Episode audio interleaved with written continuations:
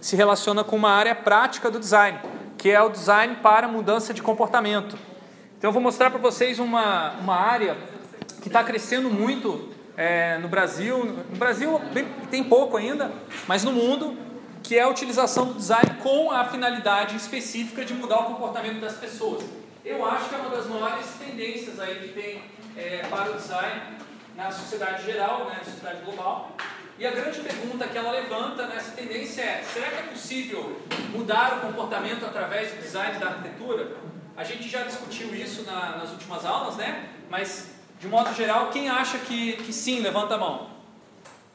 Quem acha que não, levanta a mão.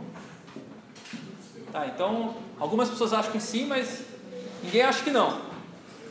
Tá?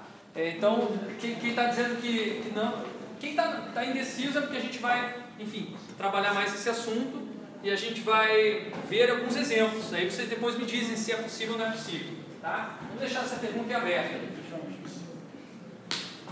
É, exemplo número um: uma casa. Uma casa muda o comportamento das pessoas que moram dentro da casa? Como mudam? Quando você muda de casa ou muda para um apartamento, não muda seus, as suas rotinas, os seus comportamentos? Então, a própria casa foi criada, a primeira casa foi criada para que as pessoas pudessem ter um estilo de vida é, agricultor, em que você cultiva os seus alimentos, e não um estilo de vida nomádico, que era o comum na época é, mais antiga, né, na pré-história humana. É, o que vocês estão vendo nessa foto é uma casa feita de pedras em Istria, na, na Croácia. Eu pude ver pessoalmente Vejam como é simples a casa. Basicamente, você empilha pedaços de pedra um em cima da outra e você cria um ambiente de é, isolamento da, do clima. Estou gravando. Eu costumo gravar as, as palestras e aulas que eu dou pra, e compartilhar na internet para outras pessoas que não podem assistir às aulas. Tá? É, é, então, olha só, ali você tem o, uma, uma casa feita sem cimento, uma casa feita sem tijolo, uma casa feita apenas com material que vem da natureza. E isso teve um impacto tremendo na, na sociedade humana, na história da sociedade. As pessoas começaram a ficar no mesmo lugar, começaram a valorizar o lugar e começaram a colocar cercas no lugar, dizendo: esse lugar é meu, eu sou, é a minha propriedade. Quando surge a propriedade, surge uma sociedade organizada em que as pessoas começam a clamar por direitos. Então daí surge a ideia de que você tem que ter leis.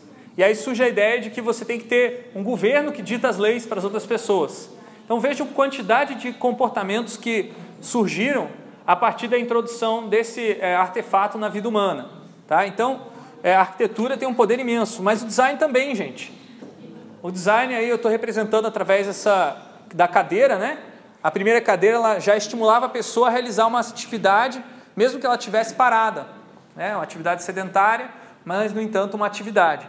Então houve uma transição aí na sociedade humana, que antigamente tinha, era muito mais ativo, fazia muito mais exercício e fazia muito mais atividade braçal, atividade física. Com a, a sociedade é, acumulada em cidades, cidades urbanas, surge o trabalho intelectual, que se torna preponderante como motor da economia. E a cadeira é o artefato principal que permite o trabalho intelectual, porque a pessoa consegue trabalhar por muitas horas utilizando principalmente a capacidade do intelecto, que, enfim, fica teoricamente um pouco mais confortável com uma cadeira do que se estiver em pé, andando de um lado para o outro. Há controvérsias nessa, nessa discussão, não vou entrar nela agora, né? Tem gente que acha que é melhor você ficar em pé para trabalhar. Inclusive, no BPID, né, nossa unidade aqui de desenvolvimento de aplicativos, a gente tem a opção do aluno trabalhar em pé ou sentado. Tem uma mesinha que você aperta o botão e ela sobe, assim, tem um motorzinho.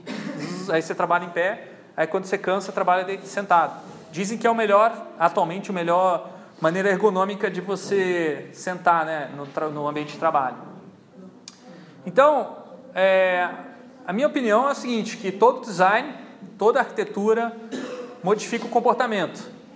Só que não necessariamente da maneira como pode ser, foi projetado para ser. Como é que é o nome disso aí que a gente viu na última aula? Quando as pessoas mudam o comportamento, mas não é do jeito que foi projetado? Como é o nome? Contra-projeto, bem lembrado. Então está aí a conexão. Olha aí um conta-projeto aí, ó. A poltrona foi projetada para quê? Para a pessoa sentar, relaxar, ficar imóvel. Aí o que, que os criativos ali da, da África fizeram, os africanos criativos, colocaram a poltrona na garupa de uma moto e utilizaram a poltrona para andar, para se mover de um lugar a outro. Ou seja, totalmente subverteram a, a função desse objeto. Então, é uma realidade. Você, quando você vai projetar um comportamento, você vai ter que pensar também nos contra-projetos. Estado, empresas, organizações sem fins lucrativos estão o tempo todo tentando influenciar o comportamento das pessoas através do design e da arquitetura. Mas devido à existência desses contra-projetos, nem sempre elas têm sucedido, tá? Então, o contra-projeto ele é também a, um nome que pode se dar à resistência a essa, esse controle do comportamento. No, esse assunto era um assunto muito forte no começo dos anos do século 20, até mais ou menos 1970, 60, 70, existia uma vibe muito forte dentro da arquitetura e do design de que é, você poderia ter uma sociedade moderna, muito mais eficiente, que as pessoas fossem muito mais é, trabalhadoras e estimuladas e felizes se você investisse e gastasse dinheiro em arquitetura e design. É o chamado projeto moderno, da arquitetura moderna e do design moderno. Esse projeto é considerado que ele foi por água abaixo, ou melhor, virou escombros nos anos 70, com a, a, a demolição do conjunto Prut-Eigel nos Estados Unidos.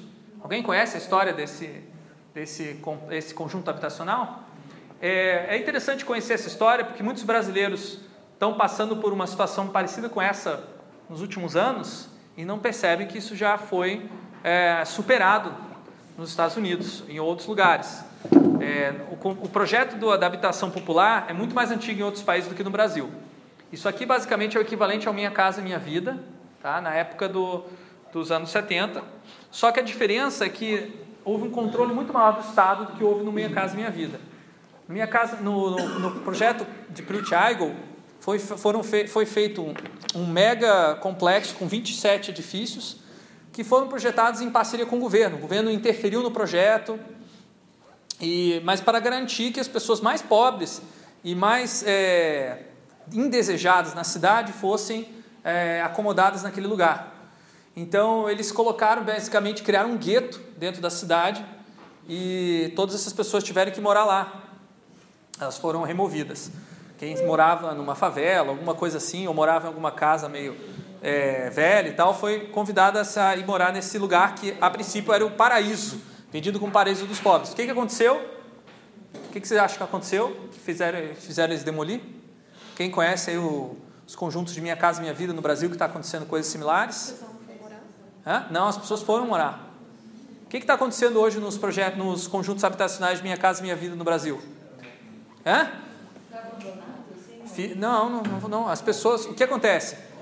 Elas, As... é, tipo, normalmente, uns dois anos depois, quatro anos depois, cai teto, é, você tem infiltração, você tem que sair do lugar que você mora, você perde imóveis por causa de mal feitos. Isso é um lado da moeda, que no, na, na, verdade no, no caso do Pritchaigo não aconteceu, não era tão mal feito assim a construção. No Brasil, Aconteceu isso porque não foi, foi feito com a iniciativa privada, o governo não fiscalizou direito, então foi feito muito prédio é, com baixa qualidade e eles foram vendidos né, para as pessoas sem que elas soubessem disso. É, ou então as pessoas foram realocadas ali. Agora, no caso do Pruichaigo, aconteceu uma outra coisa que também acontece no Brasil, que é independente disso. Que é, tem a ver com o que você falou, as pessoas tiveram que deixar onde elas moravam. Elas deixaram onde elas moravam, deixaram a vizinhança delas e foram morar num lugar com outras pessoas estranhas que elas não conheciam necessariamente. Ninguém se cuidou, digamos assim, para que elas, os grupos sociais morassem perto.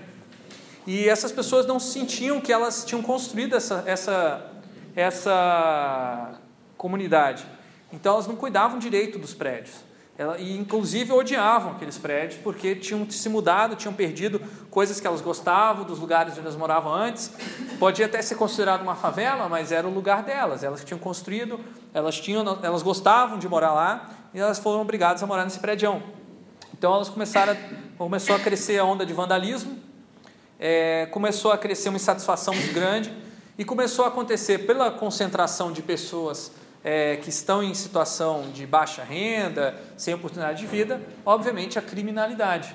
Então começou a acontecer das pessoas assaltarem uns, umas aos outras e começou a ter tráfico de drogas e, e chegou uma situação que acabou se tornando abandonado.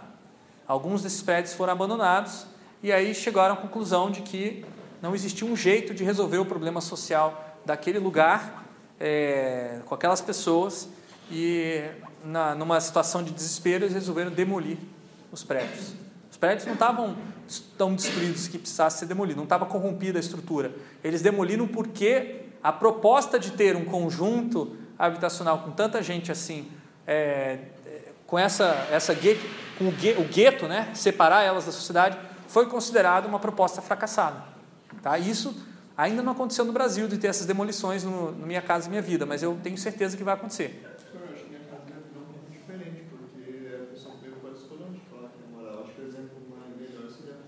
Depende, depende. Tem, eu conheço pessoas que.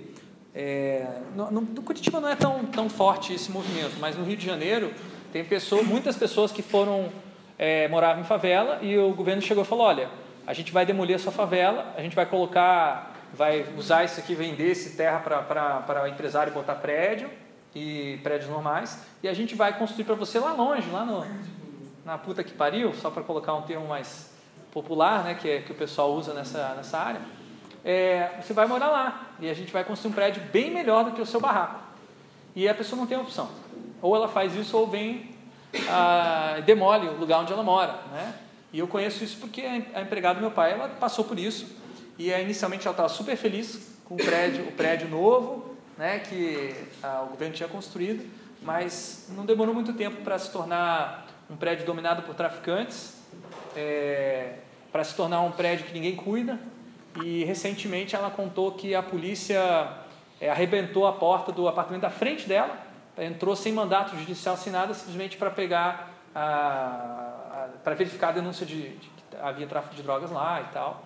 E ela ficou com medo de que fosse fazer a mesma coisa na casa dela, porque a polícia faz isso, de bater nos apartamentos sem ter muita, muito indício, e às vezes não tem nada, não tem, a pessoa não, não é criminosa, não tem nada lá dentro, e eles não consertam a porta e nem falam que for, tiveram lá. Se você chega em casa, está a porta arrebentada do teu, teu apartamento. Obviamente que o que acontece? A maioria das pessoas estão deixando esse, esse, esse conjunto, já fazem dois ou três anos que ela mora lá, e ela está com planos também de deixar. Quer dizer, é uma situação muito parecida com o que aconteceu com o Pretty Queria comentar alguma coisa? Não? Ah, você. É, isso aconteceu também lá em Paranaguá, e eu acho que continua acontecendo. Eu acompanhei de 2011 a 2015 15 mais ou menos, que o porto de Paranaguá estava em expansão. Então toda a região que cresceu ao redor do porto estava sendo transferida, tipo, basicamente para fora de Paranaguá. Tipo, eles retiraram todo mundo transferiram para uma vila totalmente contramão, assim, realmente, é, digamos assim, o domínio daquela área é de Paranaguá, mas não fica nem um pouco perto de nada, entendeu? Eles excluíram eles não sei se alguém sabe onde fica a floresta do Palmito lá, em Paranaguá. Mas bem dizer, é fora da cidade. Eles tipo, jogaram as pessoas, construíram uma nova vida e falou: olha, ou você mora aqui ou está despejado. Mas se não me engano, minha casa vai vender um plano de financiamento para você comprar. Não, ele tem, ele tem razão. É não, mas você tem razão. É, só que assim, o, esse plano ele é, ele é, ele é usado tanto para pessoas tem classe média mais baixa, mas também para pessoas que são realocadas. Então, quando a gente fala Minha Casa Minha Vida, na verdade não é igual né, para todo mundo, né? é diferente. Tem faixas, digamos assim, no Minha Casa. Acho que até tem o um número A, B, C, D, alguma coisa assim, ou número 1, 2, 3, sei lá. Só sei que é parecida a situação desse evento aqui. Eu estou colocando porque é um, é um evento que aconteceu há 40, 50 anos atrás e a gente, enfim, repassa pelos mesmos erros, né? Então não caiam, digamos assim, na, na proposta do design moderno e da arquitetura moderna, esse discurso de que o design e a arquitetura é capaz de melhorar a qualidade de vida das pessoas, que é o discurso que gerou para o. Tá? Hoje em dia as pessoas, o discurso pós-moderno admite que o design e a arquitetura pode melhorar, mas pode também piorar. Tá? É diferente você ver, você falar, ser autocrítico, né? incluir a crítica como uma, uma parte do projeto, que é algo que eu e o professor Gonzato fazemos bastante. Então, o comportamento humano, galera, é muito complexo, não é uma coisa tão simples e fácil de você lidar no projeto e dizer, ah, eu vou colocar uma cor aqui no, no meu projeto e isso vai fazer as pessoas reagirem de tal maneira. Nem sempre, e muito provavelmente não vai ser do jeito que você pensou, porque comportamento humano é complexo, significa emergente. Lembra das, dos nossos exercícios da, da outra aula? Da emergência dos comportamentos, de vocês andarem pela sala. Você não consegue prever exatamente o que, que as pessoas vão fazer. Ah, posso dar dois exemplos? Pode? É, acho que na Alemanha teve um mercado que ele tirou todos os produtos que são importados é, para falar que e, no lugar daqueles produtos tá, tinha placas falando que é, sem a diversidade a gente não é nada. Tipo, o mercado ficou quase vazio e tinha tipo, poucos produtos que eram nacionais. Então era uma campanha pró-diversidade, é, contra a xenofobia. Aí teve uma outra campanha, tipo, essa foi uma campanha que deu certo, porque muita gente estava comentando e, e é, é, de forma positiva. Teve uma outra campanha que foi um outdoor, que eles usam a palavra fronteira, que também pode ser limite. E era um, um acho que era um suco, alguma coisa assim, falando que você também pode escolher, é, você pode escolher o negro também com o suco. E aí não foi muito bem recebido. Foram duas campanhas que eram para uma coisa que está atual na sociedade, que é tipo diversidade e tudo mais. Só que deveriam funcionar em dois lugares, tipo, no mesmo lugar que a Alemanha, que estava acontecendo daquilo, só que teve reações diferentes do público. Muito bem, tu demonstra que é, esse exemplo, na verdade, a publicidade, a comunicação social, né, já, já é, realizou que não pode simplesmente emitir mensagens e achar que todo mundo vai receber do mesmo jeito. Isso na, na área da comunicação social já é um, é um conhecimento há muitos anos. A área de arquitetura e design ainda não, não fez essa transição completa. Tem muita gente que ainda acredita que comportamento humano é muito simples. Tem gente que fala que ah, o comportamento humano é simples porque todo mundo é ser humano, todo mundo tem duas pernas, todo mundo tem dois braços, todo mundo tem dois olhos, um nariz. Nem todo mundo. Nem todo mundo. Né? Nós temos inclusive aqui um professor da arquitetura que não tem uma perna. É, e ele justamente ele, ele dá aula, ele dá aula com o primeiro dia de aula ele vem com calça, aí ele começa a dar aula e fala: agora vocês projetem uma, uma piscina. Aí a galera começa a projetar a piscina. No dia seguinte, quando o projeto já está meio que avançado, ele vem para a aula com uma bermuda. Daí ele mostra ali a, a prótese que ele utiliza e ele só não fala nada, só começa a andar na sala e aí a galera, todo mundo ajustando o projeto ali para se tornar mais acessível para quem, é, enfim. Então não, não acho que precisaria disso, né? Para vocês se preocuparem com complexidade do comportamento, né? Por isso que a gente está dando uma base para vocês. Ah, o que, que é comportamento? O conjunto de ações e reações de uma pessoa numa circunstância específica. Essa é uma acepção do termo. A segunda, a maneira como uma pessoa se comporta em relação a outras. Então agora tem a ver com ah, social. E por último, a maneira como a pessoa se controla a si mesma. Tudo isso é comportamento. Tá? Estou dando a definição apenas para a gente refletir um pouco mais sobre do que estamos tratando. Agora vem a parte interessante. Dado que isso é comportamento, de onde vem? Qual a origem? Como é, por que, que se pergunta sobre a origem do comportamento? Por que, por que, que é tão importante se perguntar sobre a origem do comportamento? Hein, galera? Como é que você vai mudar algo que você não sabe de onde veio? E se você mudar alguma coisa sem saber de onde veio, o que, que pode acontecer? Pode perder, exatamente. Você muda circunstancialmente. Naquela hora para de acontecer. Mas tão logo surjam novas. É, é, enfim, vai, da fonte onde veio aquele comportamento vão vir outros. Se você não for na fonte, não for na causa, na origem do, do, do comportamento, você não vai conseguir ter um efeito. Então existem quatro principais teorias sobre comportamento na nossa sociedade. Tá? Isso aqui é a minha visão, minha, meu resumo de teorias. Eu estou agrupando aqui teorias de várias áreas. A primeira delas é a herança genética, que é a teoria é, biológica ou psicologia evolucionista que diz que a gente se comporta de maneira que foi codificada pelos genes. Tá? Quem aqui, alguém aqui acredita nessa teoria? Alguém acha que, é, que é, o seu comportamento é determinado pelos genes? Em parte. Como assim? O que, que pode, pode ser determinado pelos genes? Quem falou?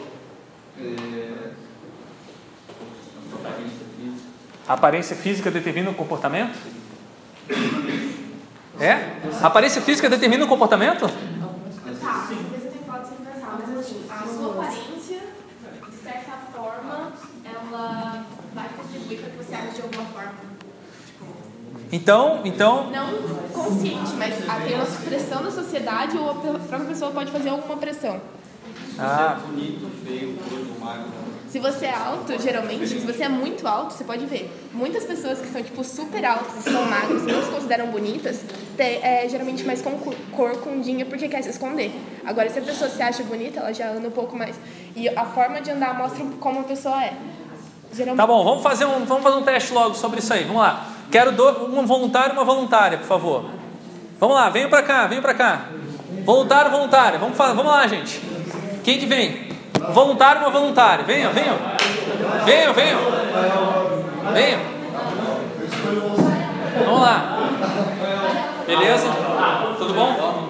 Qual que é o seu nome mesmo? Gabriel. Gabriel, você é? Isabela. Desculpa que eu não sei o nome de vocês ainda todos, que eu estou conhecendo vocês agora, tá? Gabriel e Isabela. Vocês conhecem o Gabriel e a Isabela que estão na mesma turma, tá? tá? É, mas talvez vocês não conheçam um monte de coisas sobre Gabriel e Isabela, tá? Que vocês provavelmente devem ter algumas suposições. E agora vamos convidar vocês a supor, com, é, com base na aparência deles, tá? Então, vamos lá. Então vamos. Hã? Vamos ver, vamos ver. O Gabriel, gente, olhando, olhando para a perspectiva dele, vocês acham que ele tem um comportamento audacioso? Olhando, olhando a aparência, audacioso. Audacioso. Que menino audaz. Tem? Tem, ele é audacioso? Audacioso é o que, é? Uma pessoa que está sempre tentando fazer alguma coisa diferente, é, tentando fazer alguma coisa que vai progredir, que vai ganhar algum dinheiro, vai fazer uma coisa assim, chamar atenção. Né? Audacioso. Não liga para dinheiro? Baixo capitalismo. Pera, pera aí. Então a maioria está dizendo que ele tem, que ele é- parece audacioso. Você se considera audacioso? Não sei. Olha, uma pessoa que não se considera audaciosa já não é audaciosa. Então vocês erraram. Mas uma pessoa que não se diz ser humilde, ela pode ser uma considerada humilde? Agora você me pegou. Agora você me pegou. Mas é que aí, mas é que aí. Agora você foi audacioso. Agora você foi audacioso. Tá, vamos ver. Isso responde essa pergunta. Responde, responde. É, Isa- Isadora? Isabela. Isabela. A Isabela, vocês acham que ela é uma pessoa violenta? Sim. Olhando, olhando pela, pela aparência dela, vocês acham que ela é? Essa blusinha de fora. Não? Ela parece Ela brava, parece mas brava. não violenta? Vocês, vocês acham que ela é capaz de, de machucar alguém? Ah, sim. É? Todos somos. Vocês, vocês acham que ela gosta de machucar alguém? Não, não. Vocês acham que ela, ela já teve alguma situação em que ela, ela machucou alguém querendo machucar alguém? Todo mundo. Todo mundo. Dom e Al. Mas Então, não vale. Hã? Não vale, a gente É, enfim, vocês, o que, que você diria sobre você? Você é se considera violenta? Vocês acham que eles estão corretos na avaliação? Assim, ó, já foi pior. Aquela vez no homicídio, sabe? Tirando dessa vez. Ah, eu, eu acho que eu sou uma pessoa mais calma ultimamente, mas eu sou meio brava. Meio bravo. E o que, que, você, o que, que você considera que normalmente as pessoas dizem sobre você que não é verdadeira a partir da sua, da sua imagem? Sua aparência. Uma coisa que todo mundo diz é que antes de me conhecer tem medo de mim. Olha aí, ó. Antes de conhecer ela, tem medo. As pessoas Quem têm medo ainda. mim aqui? Várias. Vocês teriam medo dessa pessoa aqui? Antes de conhecê-la? Por quê? Quais são os traços da aparência dela que dão a ideia de que ela você pode ter medo dela? Atualmente nada, porque até a roupa é fofinha. A Lorena é minha professora de matemática. Nossa, que esse quer aprender agora, né? E o Gabriel agora? E o Gabriel? O que, que- o que, que ele tem que. O que, que, você, o que, que o Ga- Gabriel aí? O que, que as pessoas é, acham de você pela sua aparência, julgam pela sua aparência que não é verdade? Pagodeiro. Pagodeiro. Nossa! Vocês achavam que ele era pagodeiro? Não. Olha.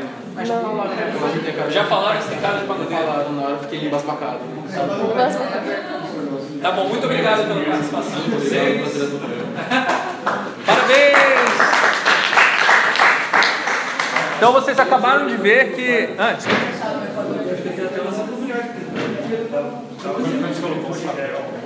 Que é? consegue respirar, o ser humano consegue respirar embaixo d'água. É, isso não, né? Então a genética propicia a gente a não mergulhar. Não respirar debaixo d'água. Não, isso com certeza. Algumas, é, alguns comportamentos muito básicos são determinados pelos genes, mas comportamentos complexos, eu acho que não.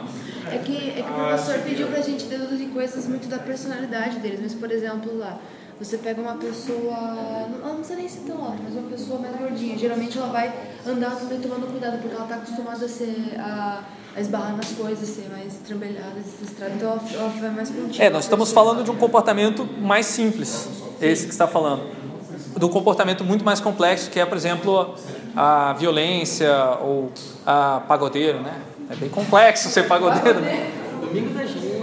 Quem queria falar? Você queria falar, Matheus? Também. Como é que é? A cegueira é complexa, porque não muda drasticamente como a pessoa se comporta. A cegueira, é verdade, é verdade. Sim, os genes eles podem mudar ah, o comportamento, eles de fato mudam, mas existe uma outra camada por cima, que é a camada, as camadas social, a camada simbólica, né? E a gente transforma. Vocês viram que vocês acertaram em partes em relação à aparência deles, mas vocês erraram em outras partes, tá? É por isso que essa teoria é uma, só uma teoria, não é uma comprovação e não é a única teoria. A segunda teoria é as condições ambientais. Se você consegue controlar o comportamento mudando a configuração do espaço, a- os, os materiais, os, os, é, produtos que a pessoa utiliza, os softwares, os aplicativos, tá? Quem focaliza muito nisso aí é a, a psicologia comportamental e a sociologia, tá? Eles estão tentando o tempo todo bolar maneiras das pessoas mudarem o comportamento através dos espaços, dos ambientes. O terceiro são os construtos mentais, que é a, capacidade que você tem de é, entender o que está acontecendo dentro da cabeça da pessoa. Diga. Que é estudado pela psicologia cognitiva e a psicanálise. Já ouviram falar do complexo de Édipo? Quem tem complexo de Édipo? Aí levanta a mão. Ninguém quer admitir, né? Complexo de Édipo, é, no caso dos homens, é quando o homem ele é apaixonado pela mãe dele. Só que ele não assume isso. Então ele fica nessa. Ele fica. Toda vez que ele encontra uma nova mulher, ele, ele vê na, na outra mulher a mãe dele. Porque na verdade ele gostaria de casar com a mãe dele, mas ele não pode por causa das normas da sociedade. Isso é o complexo de Édipo. Daí tem o complexo de Electra, que é o contrário, que é para a mulher, né? Que quando a mulher se apaixona pelo pai e ela fica achando que todo namorado tem que ser parecido com o pai em um, um outro aspecto, ou então tem que ser o oposto do pai, mas sempre em relação ao pai que ela vai julgar o comportamento dele. Tá? Isso, isso aí é psicanálise. É, é uma, uma área fundada pelo famoso Freud. Né? Freud explica. Então, Freud explica através de teorias de construtos mentais que existem em todas as pessoas. Então, esses complexos são estruturas mentais que existem em várias pessoas. Diga lá. ambientais elas não têm efeito nos construtos mentais, construtos especialmente na área tecnológica e digital. Sim, você pode é, combinar diferentes teorias, é o que você está fazendo. Mas, estritamente, o que, que cada uma dessas teorias vai dizer que somente a sua, a sua teoria é suficiente para explicar o comportamento. Então, o, o Freud vai falar: não, é, não importa, não adianta nada você mudar o ambiente se você não mudar é, a constituição mental da pessoa. A pessoa vai continuar, continuar realizando os mesmos, é, mesmos problemas, tendo os mesmos erros, se ela estiver num outro ambiente. Por isso que a terapia psicológica, psicanalítica é recomendada pelos, pelos que acreditam nessa teoria. Diga. Não.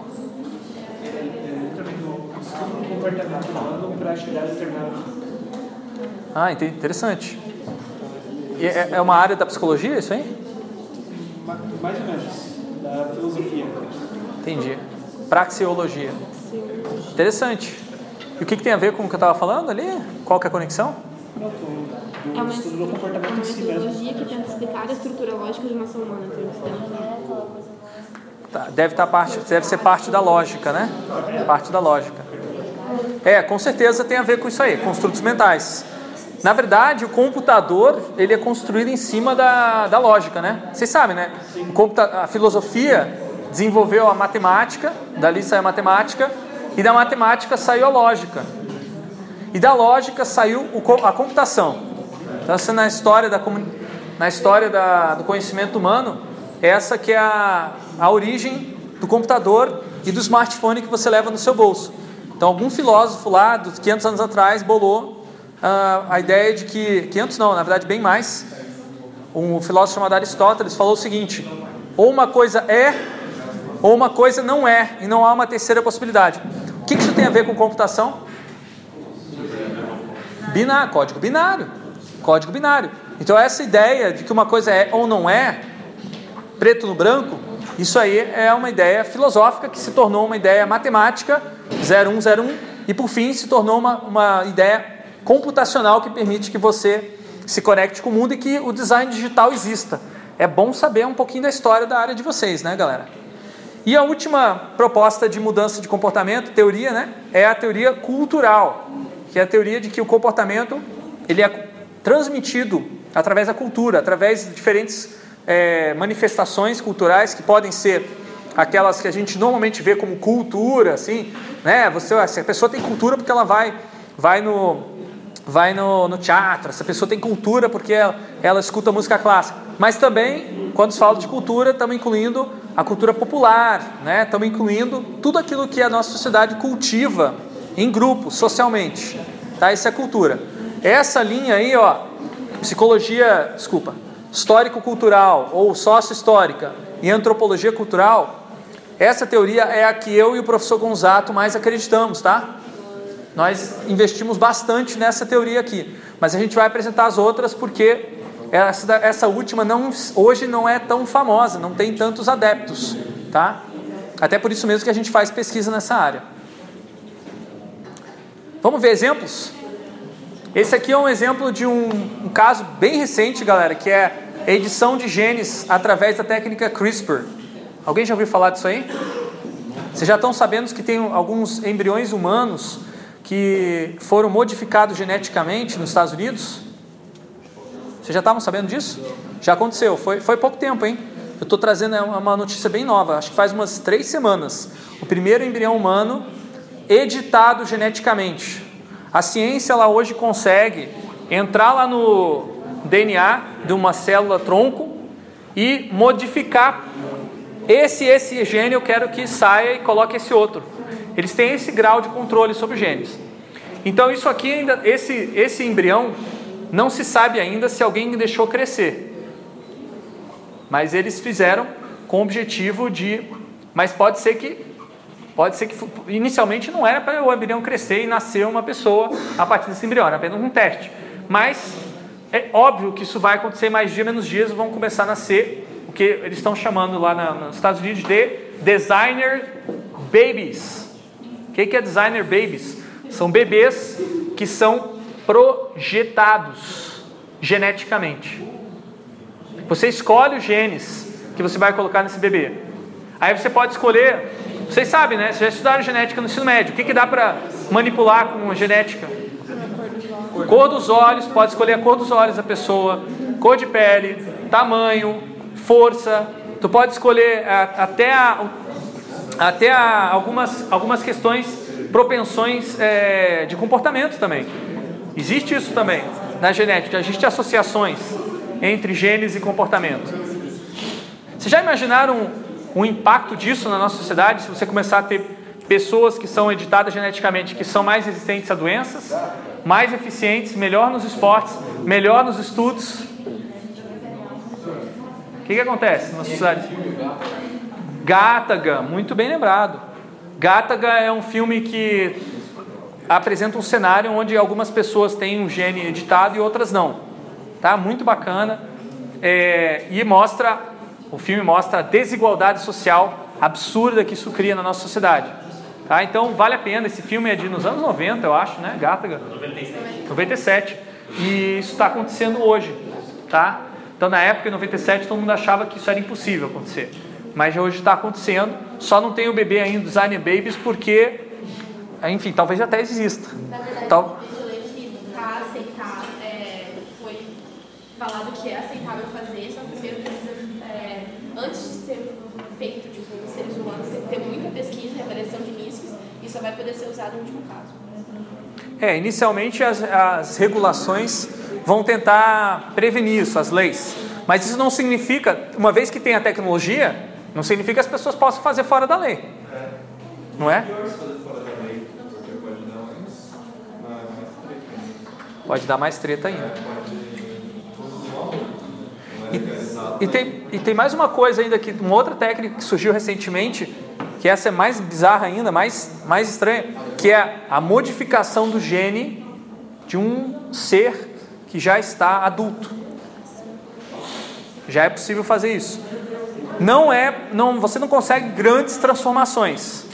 Você não vai conseguir mudar a cor do seu olho usando um tratamento genético, mas você pode eliminar uma doença. Você pode acabar com a, a propensão a uma doença através da edição do gene. Quem está mexendo com isso acredita que seja possível é, mudar os genes para que as pessoas não morram mais. Então você toma injeção, você se torna imortal. Diga lá. O que você quer falar? Diga. O senhor falando isso aí me lembrando daquele esquema do corpo com órgãos humanos. Como é que é? O porco com órgãos humanos. É, os caras estavam, chegaram a fazer a, a parte inicial do embrião, onde iria nascer órgãos humanos dentro de um porco com uma compatibilidade maior com o ser humano, e gente que já que o corpo já tem os órgãos internos bem parecidos com o nosso, seria possível fazer a tipo, Isso foi feito ou não? Não, eles, eles começaram a. Eles fizeram a incubação, aí o porco começou a crescer e eles abortaram. Entendi. Pra fazer que era possível, tipo, você. Você, se você tivesse necessidade de ter uma, trans- uma de ter uma transplante de um órgão, você aceitaria ter um órgão crescido num porco dentro de você? Hein? Hein, galera? Vocês aceitariam um órgão de um porco dentro de vocês? De boa, né? Pra eu viver, Hã? Eu. Vocês aceitariam um órgão de um porco dentro de você? E aí você, depois que você implantou o órgão de um porco, você continua sendo um ser humano? Você, você continua sendo ser humano se você tiver um órgão de um porco? Pois é, não, são essas perguntas que interessam essa disciplina, porque daqui a pouco a gente vai começar a falar disso, né? Nessa aula não é sobre ciborgologia, mas a gente vai ter uma aula sobre isso. Galera, então olha só, é, nós temos um cenário muito grande para oportunidades para designers que quiserem trabalhar com genética. Diga. Do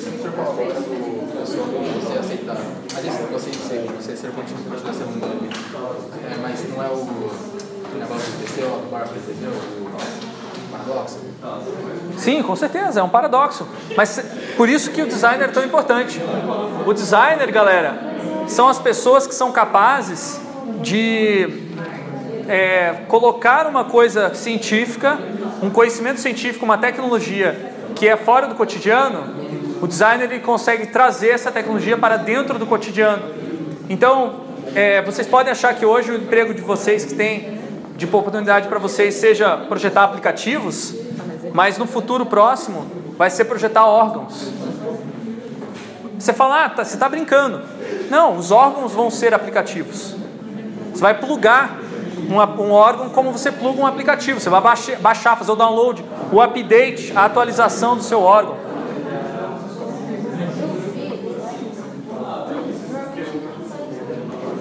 Vamos ver o segundo, segundo exemplo, galera. Arquitetura prisional. Segundo exemplo, lembra qual? Segundo, segunda teoria, qual que era? A teoria da mudança do comportamento pelas condições ambientais. Já ouviram falar de um negócio chamado panopticon? Panopticum. Panóptico também pronunciado. Já ouviram falar? Quem já viu isso? Diga.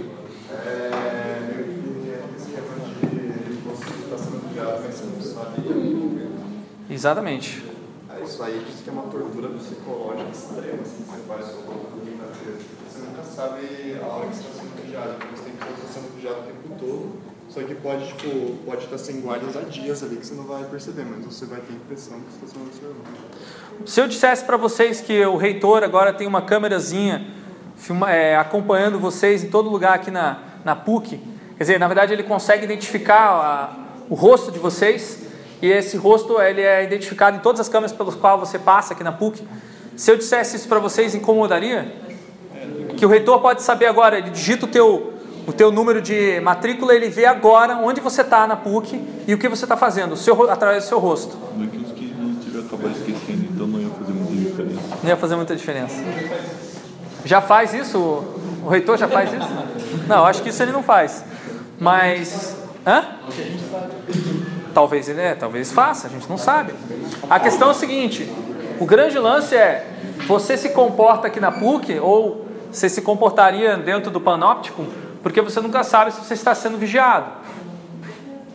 Você não sabe se, se o professor vai tirar nota porque você está conversando durante a aula ou não.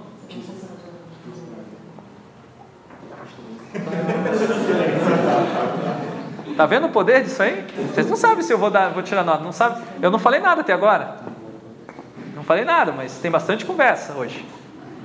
Agora vocês não sabem se eu, vou, se eu sou a favor disso, porque eu acho legal que vocês conversem e melhorem o conteúdo que eu estou passando aqui, ou se eu acho que isso incomoda, dificulta a compreensão do, do assunto pelos outros colegas que estão tentando prestar atenção no que o professor fala. Se eu, será que eu sou desse lado, do que apoia a conversa, ou do lado que, que proíbe a conversa? Eu acho que por você ou você é a favor. é, pode ser, pode ser, pode ser que não. eu estou mostrando, ó, mostrando aqui o panóptico. O panóptico, por que, que ele é tão eficiente? O cara que criou isso aqui, ele falou, olha, ele era um, um professor, ele falou, é, se o rei construir essa prisão, eu mesmo vou ser carcereiro. E o cara é um nobre. Eu vou ficar lá só seis horas por dia. As outras horas, ninguém vai saber se eu estou lá. então as pessoas, os presos vão se comportar. E só precisa de um carcereiro. O um carcereiro fica aqui nessa torre central. E aqui nessa torre não está aparecendo nesse design que está nessa implementação. Mas a ideia é que seriam pequenas, pequenos é, pontos de observação, filetes, que o cara conseguiria observar os presos, o carcereiro, mas os, os presos não conseguiriam ver o carcereiro. Isso é possível fazer. Agora, os presos, como é que eles ficariam? Ficariam nas, na, nas, nas celas, todas elas com janelas, para que a luz passe e crie uma silhueta, para que o carcereiro veja exatamente o que o preso está fazendo. Professor, o, o filme Círculo tem uma ideia meio parecida com isso, só que com câmera. Tipo, a gente vai. É, a, a, é um pouquinho diferente porque vai estar sabendo que já está sendo filmado o tempo todo. Sim. Só que a gente não sabe se vai ser, no filme, tá? Não sabe se está sendo vigiado naquele momento, mas está sendo tudo gravado. Então, tipo. É, muito parecido mesmo. Na verdade, existe um retorno. E olha só, o que, que o, o filme O Círculo, quem assistiu o Círculo aí? Esse, Estava nos cinemas agora há pouco. Muita gente diz que é um filme ruim, eu também acho que é um filme meio esquisito, mas a, a tese que ele coloca é muito atual que ele fala o seguinte: se todas as pessoas deixarem uma câmerazinha, vigiarem ela o tempo todo, tudo que ela está fazendo, a tendência é que as pessoas se comportem melhor. Se você está sendo vigiado o tempo todo, você vai se comportar melhor. Por isso que o professor vem aqui para trás, para que os alunos se comportem melhor. Agora, o que, que significa melhor? Eu não sei. Né? Eu não falei. Se comportar melhor, pode ser também que eles conversem mais. sobre o assunto da disciplina. Então, é, isso aqui é atual. Essa, essa, essa, essa foto é de um presídio no México, criado, inspirado no modelo Panopticon. Que o modelo Panopticon original não foi construído pelo rei, o rei não aceitou a proposta. Isso foi nos anos nos anos, é, no século 17, 18, Tem século filho 18. que tá? Não, não aceitou, mas alguém construiu depois em outros lugares. Então vejam que o ambiente é controlado de várias maneiras para que as pessoas, os presos sejam dóceis e nunca se rebelem contra o carcereiro. Porque o que, que acontece? Aqui não tem como os presos se verem entre eles e tramarem. Esse, esse preso não consegue conversar com o que está do lado, mas ele consegue ver o do outro lado. Então ele, na verdade, acaba vigiando um preso ao outro e acaba criando uma situação de que ninguém confia em ninguém. Mas também dá a impressão que o cara do meio tá cercado. Sim, pode ser também. Diga, Matheus. Como funciona na, na sala de aula. né? O professor na frente ele tem uma visão panorâmica de todos os alunos. Imagine se fosse o contrário, se tipo, vocês estivessem mais elevados, assim, e o professor estivesse aqui assim, ó. Já mudaria bastante a, a relação, né? Né? É, com certeza. O professor no meio é assim na sala. É bem diferente a dinâmica. Até existe um distanciamento maior, né? Pode levantar um ponto também da liberdade, assim. Tirar a liberdade, o panóptico? Não! Imagina! As pessoas, as pessoas têm total liberdade de se comportar bem aqui. E serem liberadas antes do tempo. Ser, né? Só se comportar direitinho. Mas quem vigia os vigilantes? Ah, boa pergunta. Boa pergunta. Vamos ver outro. A gente já vai chegar nessa questão aí. É, outra teoria. Qual que é essa teoria aqui, ó, galera? Teoria de que você, ao interagir com o computador, com a tecnologia, você está acessando modelos mentais. Você está criando um modelo mental de como usa aquele computador, que é uma noção que vocês viram com o Gonzato em arquitetura da informação. Lembram disso? E por outro lado, você está é, você está criando esses modelos mentais para o usuário, mas o usuário também está criando os deles, tá? Isso aqui é a teoria lá do construto mental, lembram? De que a psicologia estuda que... Então teve uma galera que começou a estudar como é que funcionava a mente humana e eles fizeram os computadores para serem compatíveis com a maneira como a mente humana pensa, tá? E do outro, por outro lado, isso não foi dito explicitamente, mas que acabou virando. Hoje, quando se fala user experience, o termo user experience, experiência do usuário, foi criado pelo cara que criou essa teoria aí, Donald Norman. Então, na época, ele, fa ele falou o seguinte: vamos tornar os computadores mais parecidos com a maneira como as pessoas pensam. Mas hoje em dia, muita gente usa o user experience, experiência usuário, para fazer as pessoas pensarem da maneira como elas querem. Como a empresa quer que pense, principalmente associado ao branding de marca, associado à propaganda, associado ao marketing. Tá? Então, isso aqui é, é a opção 3, é muito utilizada pelo capitalismo. A opção 4, teoria 4, qual que era? A determinação do comportamento através do quê? Da cultura.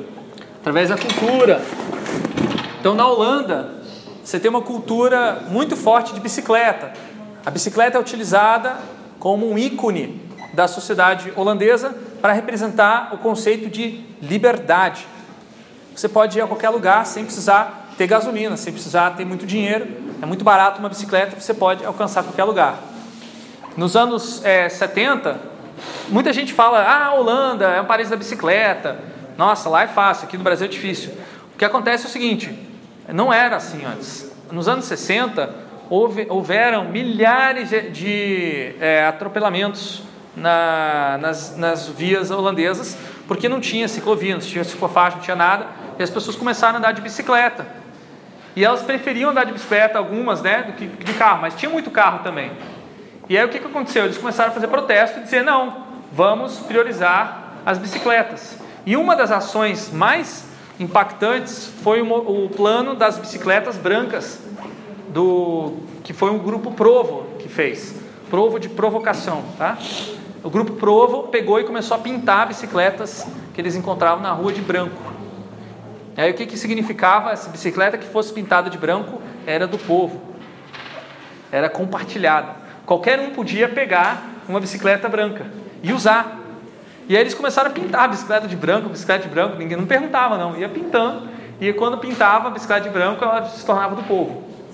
Era a proposta que eles tinham para resolver os problemas de mobilidade da Holanda. Esse projeto, obviamente, acabou sendo proibido pelo governo, né? Não deixaram, né? anarquista, né? Total. Mas ele teve um impacto tão grande que até hoje, em Amsterdã, o furto de bicicletas é absurdo. Você não pode deixar uma bicicleta parada por cinco minutos é, que seja sem, o, sem o, um cadeado que ela vai ser roubada, certeza, por alguém. Isso aconteceu comigo. Isso aconteceu comigo. Eu deixei cinco minutos a bicicleta e vup, desapareceu. Eu esqueci de, esqueci, eu fui tomar um sorvete, esqueci de fechar. Cara, perdi a bicicleta, já era. Os caras não têm, eles não têm, não é considerar uma coisa errada. Aí você vai na polícia, você vai chegar lá na polícia, roubaram minha bicicleta. Ah, conta outra. tipo, normal, assim. Ah, beleza, tá aqui, ó, assina esse documento aqui. Vocês não vão buscar a bicicleta? Meu amigo, a gente teve esse mês só mais de 40 mil roubos aqui. A gente não, não, não tem o que fazer. Se você tinha seguro, não tem, não, então se ferrou. Então lá na Holanda é assim. É, tem uma sociedade bem é, que segue as leis, várias áreas, mas essa lei específica da bicicleta não segue muito não. E tem gente que acha que é correto roubar a bicicleta lá na Holanda, por causa de coisas como uh, o provo, né? Então a cultura é diferente, vocês não entendem porque é um valor diferente, né? Agora, por fim, a proposta super, mega, ultra power turbo, que une todas as outras teorias, a tal da cibernética. A cibernética inclui controle genético da população, inclui controle ambiental, inclui, inclui controle de construtos mentais e, por fim, inclui também a determinação da cultura das pessoas. O objetivo da cibernética inicialmente era criar uma sociedade perfeita onde não haveriam conflitos humanos. Foi assim que foi elaborada. E essa sociedade perfeita seria controlada por quem? Por todos. Por computadores que escolheriam as melhores opções, as opções mais eficientes. Tá? Então existia nessa época uma ideia de que a tecnologia ela ia salvar. Isso aí no começo dos anos 50, por aí, estava forte essa teoria da cibernética. Né? Nos anos 70, eles fizeram lá na, no Chile, eu já mostrei para vocês, o CyberSim. Lembram? Isso aqui é um diagrama do CyberSim. Ele mostra que todos os trabalhadores fazem parte de uma equipe, fazem parte de uma oficina, um departamento, de uma firma, de uma linha de produção, de um setor da, da indústria, de um, um, sei lá, uma, uma região da indústria, uma área, de uma indústria específica, de uma economia estatal e do governo central. Ou seja, isso aqui são os mecanismos diversos que tem para organizar e controlar aqueles, aquelas entidades que compõem a sociedade. A sala de controle era o que permitia o acesso a essas informações. Não deu certo, né? Vocês lembram do, que a gente comentou, né, que o Salvador Allende acabou sendo destronado e assassinado. Mas não foi só por causa do problema da cibernética, né? Teve problemas da política também. Enfim, dilemas éticos aí que se alguns vocês já levantaram, que são que aparecem todas essas essas, essas é, propostas de mudança de comportamento. Quem que é capaz de definir qual é o melhor comportamento? As pessoas devem ou não devem saber que estão sendo manipuladas? Deve-se dar mais valor, porque assim, é, nessa primeira pergunta é uma pergunta do quem que é capaz de mudar o comportamento, de definir o que é melhor, é porque esse melhor aqui, ó, o que é melhor para mim às vezes não é melhor para você. E aí, alguém vai ter o privilégio de dizer o que é melhor. E a questão como é que a gente escolhe essas pessoas? Ah, que, como é que a gente resolve isso na nossa sociedade atual? Voto, exatamente, eleições, né, democracia. Só que tem muita gente hoje, exatamente, que está discutindo no Brasil que escolher os, os, os, representantes do povo não tem funcionado, porque os representantes só têm se preocupado com os seus próprios benefícios pessoais. E aí o que está se discutindo hoje para mudar para um sistema onde você não tem o voto direto, que é o sistema parlamentarismo. Então está crescendo muito essa proposta no Brasil. Né? Então é interessante, é, no parlamentarismo você não, você não escolhe diretamente quem vai dizer o que é melhor. Porque parte do princípio que você não sabe escolher bem. Então deixe que outras pessoas escolham o que é melhor. Pois é, então, essa grande é um dilema ético, né? Vamos a nossa sociedade, nós vamos assumir a responsabilidade por tudo que acontece e a gente vai eleger os representantes ou nós vamos delegar a responsabilidade para um pequeno elite decisória de políticos que formam o parlamento. São essas opções que a gente tem aí, que está tá crescendo E é bom vocês se informarem, porque talvez exista um plebiscito aí. O pessoal está querendo configurar um plebiscito de parlamentarismo no próximo ano, para evitar que as eleições de 2018 tirem do poder quem já está no poder. Na verdade, ontem a, página da República fez uma transmissão online para perguntar se o povo era a favor ou não. Quem fez isso? A página da República. A República. Ah, sim. Foi a República. Não? A página é gerida pela Gazeta do Povo. Ah, whatever. Quem era contra quem era a favor. Então, tipo, é, tinha sete pessoas, teve 12 pessoas participando em 13 minutos. Então não teve muito. É, o que eu vi sobre isso é que o PSDB, que é um dos maiores partidos do Brasil, lançou um vídeo. Vocês viram o vídeo do PSDB falando sobre parlamentarismo? O vídeo, o vídeo bem interessante que o parlamentarismo, que o PSDB fala, nós erramos. É, o PSDB fala, nós erramos. Não, disseram, não, eles deixaram mais ou menos implícito que os erros principais do, do, do PSDB foi é, participar de uma política em que você faz certas coisas para certos governantes em troca de favores e benefícios pessoais. Tá? Eles assumiram esse erro e falaram que não aconteceria se nós tivéssemos parlamentarismo. E o PSDB se posicionou totalmente a favor do parlamentarismo. Tá? Quando um partido de primeira, um maior, dos maiores partidos do Brasil fala que é a favor do parlamentarismo, antigamente quando foi feito o plebiscito, vocês lembram? É, enfim, vocês, não sei se eram nascidos em 93, eu acho que foi. É, não eram, né? Enfim, eu, eu, eu vivenciei o plebiscito do parlamentarismo, parlamentarismo, monarquia ou presidencialismo que a gente tem agora, né? Então a população pediu para continuar. Mas na época, quem queria defender o parlamentarismo e a monarquia era um grupo muito pequeno. Não eram os principais bambambãs.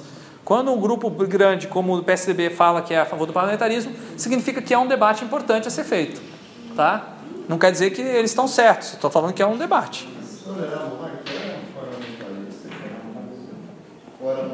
No Brasil não. No Brasil era uma monarquia absolutista, alguma coisa assim. Ah, no plebiscito era era monarquia, ah, não sei, não lembro. Não, era república presidencialista, república parlamentarista ou monarquia absoluta e mo- monarquia parlamentarista. Ah, tinha as quatro opções. Ah, parlamentarismo. como dissolve o parlamento? Olha, eu, eu, eu acompanhei de perto na Holanda, é o sistema de monarquia parlamentar. Como é que funciona?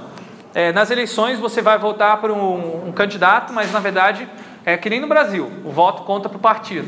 Então o partido soma quantos votos tem no total e eles dividem as cadeiras que tem no, no, na Câmara de acordo com a proporção de número de votos. Então tal partido, por exemplo, PT ganhou 70 cadeiras, PSDB ganhou 50 cadeiras, é, PMDB ganhou 30 cadeiras. O que, que acontece imediatamente após as eleições? Os partidos é, discutem qual vai ser a coligação que vai é, governar o país. É, nessa configuração, o, nenhum, nenhum dos, a coligação não vai ficar, poder ficar de fora, é o partido que teve mais número de votos. Então, o, o PT, se teve maior número de votos, vai ter que estar dentro da coligação. Agora, o PT pode escolher não fazer coligação nenhuma, só que daí ele não tem maioria no, na Câmara e não vai aprovar nada. Então ele precisa da coligação com outro partido. Se vai ser o PSDB ou se vai ser o PMDB, aí vai ser a negociação política. A hora que fechar, fecha a coligação, então se determina quem vai ser o, o primeiro-ministro e quem vão ser os assessores de gabinete dele. Em geral é uma pessoa que seria uma espécie de vice ou uma, uma até no caso de três pessoas quando a coligação de três partidos. Então aconteceu na Holanda é, uma coisa muito bizarra para nós, né? Que é a coligação entre o Partido dos Trabalhadores, que existe lá também, é, e o Partido do Neoliberal, que é o equivalente ao DEM brasileiro. Então, o partido que estão mais no oposto, direita e esquerda, se uniram e fizeram uma coligação de um governo só. Tá? Isso, e, e teve uma, uma, uma, uma coligação anterior, que era o Partido que era o Partido Liberal, é, junto com o Partido Conservador, que é o equivalente ao Trumpismo da, da Holanda, e mais um outro partido é, de, de centro, alguma coisa assim. Também muito bizarra a combinação. Então, daí o que acontece? Quando você tem uma coligação, o governo se compro, a Câmara se compromete a aprovar tudo que for decidido para aquele gabinete. Então não tem essa, essa briga que existe entre Câmara presidência. Monarca existe, mas ele não interfere na, nas decisões políticas. Ele é, só um, ele é só um- uma pessoa, uma figura política que vai participar de eventos, abrir as Olimpíadas, essas coisas. Ele é para, ele é mais para a função principal do monarca é criar a identidade nacional e a identificação da- do patriotismo. Então os holandeses amam a família real. É uma coisa que a gente não, não tem nem noção do que é. Mais parecido com isso é um amor que a gente tem pelos artistas da Globo, mas nem todo mundo ama os artistas da Globo. Né? Ah, é, não. não. Mas voltando então, galera, aos dilemas éticos. É, segundo, segundo dilema ético, as pessoas devem ou não devem saber que estão sendo manipuladas? Se você disser para elas que elas estão sendo manipuladas e for honesto, aí elas não vão mais aceitar a manipulação. Mas aquela manipulação é para o bem delas, é pela segurança delas, para que elas não se acidentem no trânsito. Agora você conta para elas, elas ficam sabendo, elas começam a evitar aquela manipulação que você fez pela saúde delas. Mas se você tem que esconder uma coisa de uma pessoa, isso significa que você vai pra ela? Então, o que, que vocês acham? Mentira branca é uma mentira boa ou uma mentira ou é sempre uma mentira? Uma mãe me ensinou que mentira é mentira. E o pai da mentira sabe quem é, né? Hã? Mas aquele comportamento já tá tão normal pra pessoa que ela nem se importa. Por exemplo, ontem teve uma. Hoje que foi o Insider que é, divulgou o Playground, não lembro agora. A lista de 10 é, para os americanos, né? 10 coisas que o supermercado não gostaria que você soubesse. Aí coisas como o- os produtos que ficam na, linha, na sua linha de visão geralmente são os mais caros, outras coisas. Aí teve gente comentando coisas tipo, ai, dane-se, eu vou procurar o mais barato naturalmente, então outro, ah, mas isso daí eu sei, ah, isso daí quem que não faz, ah, isso daí não sei lá. É tipo, ah, nem sempre a data de validade é, é muito certa, porque eles têm, eles têm tipo, regulamentações próprias. Então, ge- geralmente o produto aqui e ali eles já são estipulados de forma diferente. Eu, Aham. eu tô, ah, é só você saber conservar, dane-se, não sei o que lá. Então vejam, é, essa questão não é fácil de responder. Ó, A terceira questão, deve se focalizar em efeitos de curto prazo que você consegue garantir, ou você tentar fazer efeitos de longo prazo que são improváveis. Deve se investir numa educação que dá, que você vai sair da faculdade com um emprego garantido, ou deve se investir numa, numa educação que você sai da faculdade sem um emprego, mas cheio de ideias para mudar o mundo. Vocês devem se fazer essa pergunta, né? Ou deveriam. O que, que vocês acham? O curso de design digital forma vocês para curto prazo ou para longo prazo? Hã? Para longo prazo ou para curto prazo? Acho que para curto prazo. Você não faz design digital, como é que você está falando? Porque todos os cursos da PUC vão mudar até 2019, né? Design, de- design já vai mudar esse ano agora, a entrada de 2018, e até 2019 todos os cursos. Então eu vou me formar em 2018 e eu já vou estar com três anos de grade atualizada que eu não tive. Por exemplo, em jornalismo tinha tinha disciplina de ciências políticas e econômicas. Aí eles dividiram, agora tem ciências políticas e daí tem só ciências econômicas e estatística. Então, por exemplo, é, basicamente ciências econômicas e estatísticas eu não tive, eu tive só ciências políticas quando a matéria era uma só. Então o que, que acontece? Essa mudança que o, o Kevin é, não vai impactar vocês, vocês vão continuar no teu. No, se vocês conseguirem fechar o curso de vocês no prazo estipulado. Agora, se por acaso vocês tiverem muita DP, pode ser que vocês acabem tendo, sendo influenciados por essa mudança de currículo. Mas basicamente significa o quê? A PUC vai dar uma, uma formação mais ampla para os alunos, mais visando o longo prazo. Ele está certo. A formação que vocês têm com design digital atual é para formar profissionais que o mercado está precisando. Ah, existem muitas vagas abertas para especialistas em animação, especialistas em experiência do usuário, especialistas em projeto de aplicativos, especialistas nisso, especialistas naquilo.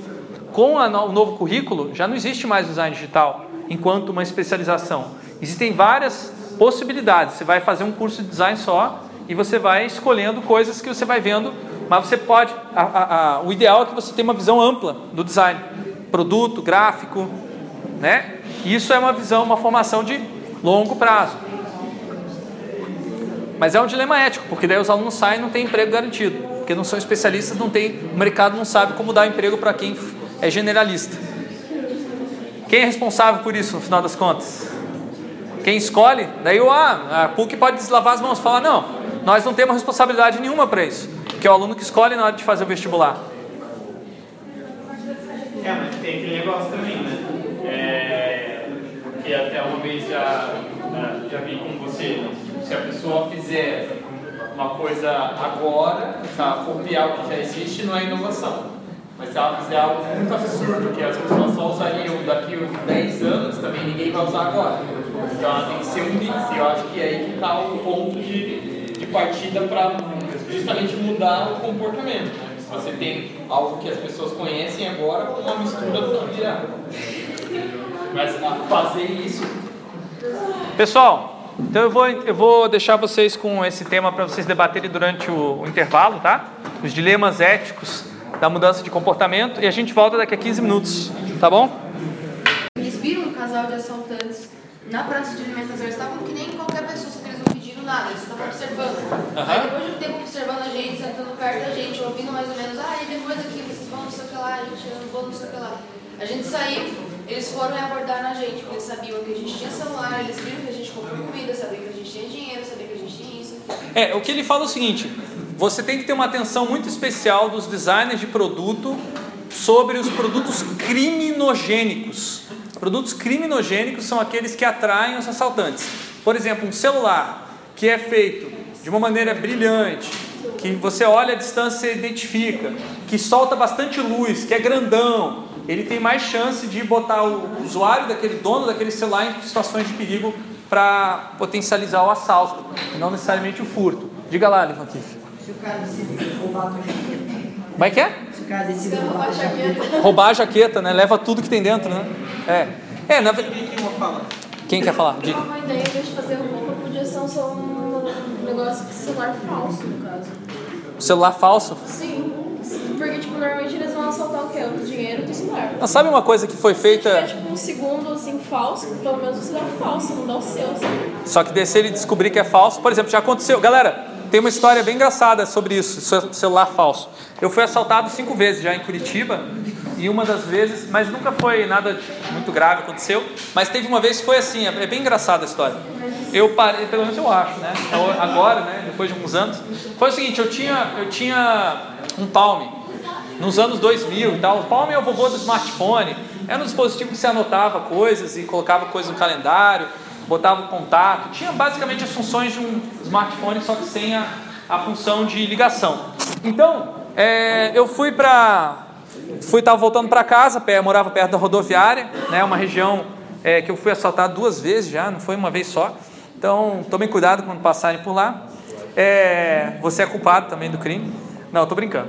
Enfim, eu estava andando de noite e aí dois, dois é, marmanjos me pararam e falaram assim, ó, é, que horas são?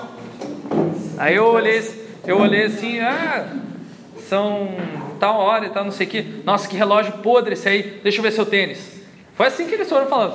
Aí ele olhou meu tênis assim, porra, que tênis desgraçado. Você não tem dinheiro aí não, porra? Aí eu falei, é, eu devo ter uns 20 reais aqui. Daí eu puxei os 20 reais do bolso. Aí o cara, porra, você não tem nada pra gente roubar? Aí eu falei assim, é, eu não sei, tem, tem aqui, sei lá, não, tô, não tem muito dinheiro, sou estudante, não sei o quê. Aí ele pegou, botou a mão na minha mochila, abriu a, o zíper e puxou o palme. Não sei como ele sabia que estava naquele bolso, porque tinha tantos bolsos na mochila, e ele puxou justamente. Aí quando ele pegou o palme, só para terminar a história, eu, eu, eu falei, ele perguntou assim, o que, que é isso aqui? Palm, em dois, nos anos 2001, ninguém sabia muito bem o que, que era. Eu falei, isso é um minigame. para combinar com as outras coisas pobres que eu tinha, né? É um minigame, mas na época valia bastante. Aí você pensa que eu sou botário? Ah, isso aqui é um Palm, Palm VX. o cara ainda sabia o modelo. Aí ele falou, beleza, isso aqui tá de bom para hoje, a colheita tá feita. falou aí, falou aí, falou aí, rapaz. Se isso for eles foram super educados comigo, super educados. Mas aí o cara levou embora. Depois eu fiquei pensando, ele não vai conseguir fazer nada com aquele palme porque não tem o carregador. Sem o carregador aquilo ali é inútil. E é muito caro comprar o carregador só do palme. Na época ninguém tinha aquele negócio. Então, ele perdeu, no final das contas. Eu que, na verdade, sofri mais, porque eu fiquei uns dois dias sem saber quais eram os meus, os meus compromissos, o que, que eu tinha que fazer, sem ter minha lista de telefones. E depois disso eu prometi que eu nunca mais ia é, colocar meus dados num, num bichinho desses. Né? Fiquei muito, muitos anos sem celular. Até que começou a surgir a opção de backup e tal, de você não precisar. Hoje você não perde mais os seus contatos se for, for roubado. E a, hoje em dia, na verdade, os iPhones, quem tem iPhone mais modernos, eles têm a função de encontrar o celular à distância, que está é, tá fazendo os, os bandidos, quer dizer, os bandidos, desculpa, os delinquentes, vamos usar um termo técnico, é, não assaltarem mais quem tem iPhone, porque é, você pode rastrear onde está aquele iPhone em tempo real. Você consegue ativar isso à distância, você consegue bloquear o iPhone também à distância. São todas essas funções é, são funções para reduzir é, a incidência de crime em produtos criminogênicos, ou seja, a empresa Apple está se responsabilizando em partes pela incidência do crime e tentando prevenir isso. Diga lá. Então, os caras roubaram meu iPhone, época começou a história assim, né? Aí beleza. Aí fiz- Aconteceu com você? Sim, fez Ah. esses tempos antes das férias. Aham. Aí que daí Entendo. fiz esses trâmites de colocar no modo, no modo perdido, né? Aí eu fiquei só acompanhando onde estava o celular, porque eu, de acordo com a polícia, o meu investigador ia retornar pra gente ir lá buscar o celular, né? Aham. Né? Daí tava lá, pô, olha, tá no abacaxeri meu celular, beleza. Aí eu fiquei um tempo sem olhar, daí quando eu voltei, olha, meu celular está em Santa Catarina. Nossa! olha só que de... Daí tá lá agora, meu celular tá viajando mais do que eu. Tipo, você, você rastrear o seu telefone não significa que você vai ter ele de volta. Sim. Não, mas reduz a. Reduz a, é, a, a- o- o- esse aumenta a chance do delinquente ser pego, porque ele, ele tem que se livrar. Não é tão fácil, às vezes, se livrar. Tem caso de quando o cara vê que é um iPhone, ele não rouba porque ele sabe que tem como bloquear e não tem como ele mexer, então... É, também tem Mas isso. a polícia carga muito pra roubo de celular. Eles não, geralmente nunca vão É, que nem- É e que nem o roubo de bicicleta lá na Holanda, né? Eu vou falar. Diga. Ah, uma coisa que eu, que eu lembrei ouvindo tua história, teve uma vez que lá no Shopping Salgado Filho, que é um pequenininho que tem lá, é, umas amigas minhas elas estavam passeando lá e um cara veio assaltar elas. Elas estavam em três. Daí eu pe- eles pega- ele pediu o celular, né? Deu uma delas, ela deu o celular e o cara devolveu. O celular era tipo um celular antigo, sabe? Já Aham. tipo, há muito tempo que ela já tinha, o cara devolveu o celular. Eu lembro que, eu lembro que virou a, a piada que a gente fazia com ela. o celular- Então o celular não tá falando nada, né? Até o ladrão que quis. Nem o ladrão Tem slides disso, mas. Não, é só. Um comentário que é interessante, né? Que essa questão já foi levantada pela própria turma. Que é. Tem várias propostas aqui design em arquitetura crime, como por exemplo, tem umas cadeiras que eles prendem melhor com a bolsa para você colocar e não tem como alguém puxar simplesmente. Né? É, tem várias ideias, mas uma crítica. Uma crítica que se faz a essa proposta é que é, alguns dizem que ele pode redirecionar o crime para outros lugares e não reduzir. Então ele evita que o crime aconteça com você, mas não necessariamente reduz o crime. Outros vão colocar que pode tornar, é, tornando o assalto ou furto menos é, fácil, você reduz os furtos em gerais. Todo debate a partir disso. Né? Agora deixa eu fazer uma pergunta. O que, que vocês acham que, voltando para a arquitetura contra o crime, o que, que é mais propenso a, a crime de invasão domiciliar? Roubo, né? Furto quando você não está em casa. Um muro alto ou uma, uma grade, um muro com grade? O que, que protege mais contra o crime? Depende, você tem cerca elétrica? Muro alto ou uma grade mediana? Acho que é um muro, porque a gente não consegue ver através do. Pode ter um cachorro, o cara pode estar lá dentro. Então o muro protege mais? Mas também se você já tiver lá dentro, protege você quando pessoas podem ver te denunciar. Não, mas ele pode ensinar as coisas da Vamos botar o videozinho aí.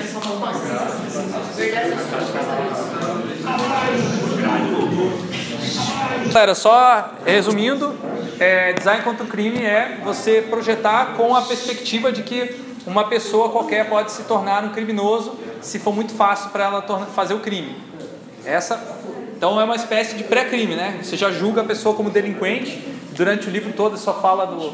É muito engraçado que ele fala assim: não, se você fizer isso, o delinquente pode desistir do assalto, desistir da, do roubo, do furto. Aí eu fico pensando: se a pessoa desistiu e não fez, como que ela pode ser chamada de delinquente? Eu não acho justo. Você está julgando a pessoa por uma coisa que ela não fez, apenas pela intenção. Isso é pré-crime. Para quem assistiu o Minority Report, tem consequências muito funestas na política da sociedade. Mas não vamos entrar nesse detalhe que isso aí vai ficar para a próxima aula. Outra proposta aí de mudança do comportamento pelo design é o Quantified Self. Essa mudança aqui não é da um estado, uma empresa tentando mudar você, é você mesmo tentando mudar você mesmo. Então você cria, utiliza algum dispositivo que permite você mensurar, medir algum comportamento seu, você reflete sobre é, esse comportamento e você muda os seus hábitos. Então, por exemplo, é, aplicativo para é, mensurar o seu padrão de som, de sono. Alguém já usou? Alguém já usou o aplicativo? Esse aplicativo diz é, quantas horas você dormiu e se você teve sono profundo. E aí ele te dá dicas para você dormir melhor. E também te diz se você está dormindo pouco. É uma maneira de você ter, usar os dados para modificar o seu próprio comportamento. Hã? Eu uso um aplicativo para beber água. Para beber água. Você tem que anotar quantas, quanta água você bebe no É, dia. não só água, chá, café. Você também usou alguma coisa assim, né? É, eu usei durante. Rápido. Era um aplicativo para emagrecimento. Eu via todas as coisas que eu comia e anotava no negócio. Daí eu reduzi 10 quilos. Mas já voltou, né? É muito chato fazer isso, é por isso que eu- Mas é interessante, né? Porque a gente tem uma era que a gente eh, mensura muito dados pessoal, né? Só que parece que a gente mede os dados que não é para usar. E todo dado que a gente mede é para fazer alguma coisa com ele. E mudar alguma coisa com ele. né? A gente só fica medindo as coisas que a gente faz no dia a dia, seja corrida, etc., porque a gente quer fazer alguma coisa com aquela informação. Mudar alguma coisa. Ou alguém quer usar aquela informação para mudar alguma coisa. A questão é o seguinte: o que esse- essa abordagem esconde é que por essa abordagem é o seguinte: você muda os seus dados se você quiser, mas o que, que as empresas que estão coletando esses dados fazem com esses dados é que fica escondido. Então, o que, que a Apple, é, quando ela monitora os seus dados para você, ela faz com esses dados para ela? Essa questão que fica, porque ela pode usar isso, por exemplo, para começar a ter uma inteligência maior na, na desenvolvimento de produtos, nas ofertas de marketing, por aí vai. Ninguém sabe ainda muito bem como vai se utilizar isso. Tem um artigo muito bom que fala sobre venda de dados de aplicativos de, para periodização de menstruação, por exemplo. Está sendo utilizado como coleta de informações para a indústria farmacêutica. E daí alguns, muitos aplicativos gratuitos, na verdade, você está pagando por teu dado. É bem curioso, assim. É um nível de intimidade que é um. Você teve tanto acesso a esses dados sobre o ciclo menstrual como agora com os aplicativos. Só que as pessoas não são informadas que elas estão dando esses dados, ou pelo menos não é, é publicizado, né? Está lá a informação do lugar. Passar. E agora, por último, a última abordagem, que é aquela que vocês vão ter que fazer um trabalho para a próxima aula, daí eu sugiro vocês prestarem atenção, é, especial, é o nudge, ou traduzido como empurrãozinho, empurrão, ou cutucão. O nudge é quando você faz uma intervenção numa escolha, tem duas opções, três opções, quatro opções, e você torna uma opção especialmente atrativa, de modo que você induz a pessoa a escolher aquela. O nudge mais fácil de todos, mais simples de todos, é opções default, ou opções por padrão. Por padrão vem na opção mais sustentável, mais saudável. Tá? Então, quando ele vai te perguntar se você vai querer é, fritas ou salada, ele vem por default salada. Se quiser frita, você vai ter que fazer um passo a mais do que as pessoas que forem escolher salada. Tá? Então, pequenas né, intervenções, são sempre pequenas, podem tornar a opção mais atrativa, mas não proíbe, tá? Então, nudge não significa proibir, impedir a pessoa de fazer. Então, aqui você tem a opção, isso aqui é um urinol, tá? É bem típico dos é, banheiros masculinos, mas existem também versões femininas, em que você tem um incentivo a, a fazer xixi numa determinada posição né, do urinol, determinada pela figura de um adesivo de uma mosca. Tá? Então ele chama atenção para vocês sentir vontade de fazer xixi achando de repente que é uma mosca de verdade, mas não é, né? Então, enfim, os homens têm essa tara de atingir coisas, fazer coisas com o xixi deles. Então isso é aproveitado, é aproveitado aqui por essa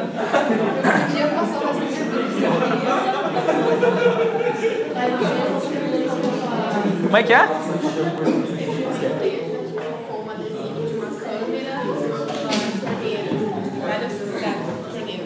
Então, tipo, vai ficar caindo a água e meio que pra falar que aquela câmera é prova d'água. O Gonzato fez um projeto parecido com esse antigamente, né? Só que o dele era, ele era, ele mostrava um vídeo da nascente, a nascente da, daquela água que você estava consumindo aparecia poluída assim na, na imagem e, e parecia acabando, esvaziando para você desincentivar a pessoa a, a né? É. Você via o, a nascente do rio que estava poluído. Imagina, tipo assim, abrir aqui a torneira e você vê o rio aqui no espaço da rua. E daí fala assim, ah, foi limpada, mas só tem aquele rio. Deve sentar, refletir, né? Nossa, nem lembrar dessas coisas. Rupturas Tecnocult, é. Então, galera, a? A vamos ver os exemplos. Tem uns exemplos de vídeo aí. Acho que está no próximo slide. Aí, vamos lá ver os exemplos. Galera, um exemplo de incentivo à comida mais saudável, tá? Bem interessante. O exemplo que a gente mostra aqui demonstra que a, a preparação dos alimentos influencia a escolha das pessoas na hora de se alimentar. Uma coisa bem simples, como o corte de uma maçã. Vamos ver um outro exemplo aí simples também do dia a dia. É porque no primeiro parece que você realmente, ou você pega um ou você pega outro. Você não pode, você não tem você não vai pegar uma maçã inteira e um pedaço de bolo grande. Você Você não vai levar os dois, né? É, agora se você, senão você vai te olhar. O tamanho do prato influencia também. Sim. Também. Tipo, O local também é que é a comida Sim. rápida, né? De intervalo. Sim, tipo, uma vez que eu fui num restaurante uma vez, tipo, tinha sorvete, você podia pegar à vontade. Daí, daí tipo, tinha uma assim, de pequenininho e tal. Daí teve um amigo meu que chegou e perguntou: Ah, moço, posso servir sorvete com prato, fundo? Daí o cara falou: Sim, pode. Sentiu vontade de pegou e fez, tipo, pareceu quando você serve do bife, do de sorvete, que é um negócio gigante. Então, pois é. Que era pra pegar só um copinho, assim, um no. Aí todo mundo começou a pegar no prato. Daí todo mundo olhou e ficou, nossa, não tinha pensado nisso, vai pegar do prato. Aqui com aquela garrafa de água de. Esperando poder à vontade. Vamos ver um, um segundo exemplo. No exemplo ali, ó, ali ali está mostrando ah, como é que eles comunicaram a importância, né, de você colocar ali da- daquele jeito. E vejam que a- o sucesso deles, a taxa de sucesso é co- é 90% de mudança de comportamento, bem simples, barata, né? Conclusão, Alvores Nut. Vocês viram, né? É isso aí. Tá, então vocês vão. vão volta só um. Ah, tem mais um. Esse aqui é um exemplo numa biblioteca holandesa. É, Nesse exemplo, a maioria das pessoas prefere usar o elevador, apesar de da escada ser mais rápida. Você espera menos tempo. Isso acontece na, na- na nossa biblioteca aqui da PUC também. Se já perceberam. Ah, se você esperar o elevador lá, você vai demorar muito mais tempo do que pela escada. Então, o que, que eles fizeram? Será que a gente consegue incentivar as pessoas a tomar a escada ao invés de ir pelo elevador? E a intervenção deles é muito simples. Eles filmaram né, as pessoas para tentar entender o comportamento, é isso que eles estão mostrando nessa fase aí. Esconderam a câmera atrás de um, de um monte de livros. E aí depois fizeram intervenção usando fita colorida, de fita é, durex colorida. E aí eles perceberam que só essa intervenção fez que a maioria das pessoas simplesmente seguissem a linha vermelha. Nossa. E nem pensasse, nem cogitasse a possibilidade de esperar o elevador. Eles fizeram também com, os- com variações, né, com os passinhos ali. Daí deu menos eficiência dos passinhos. A- as linhas eram mais eficientes.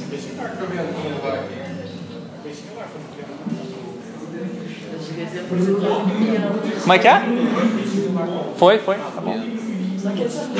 A pessoa nem pensa, ela, mas a linha acaba de- a ideia é que a linha direciona para a pessoa nem tentar calcular, ah, vou tentar ir no elevador, que geralmente é mais rápido. A pessoa pela linha, ela acaba tomando essa como uma opção padrão, então quando ela está distraída, ela vai pela linha. Isso.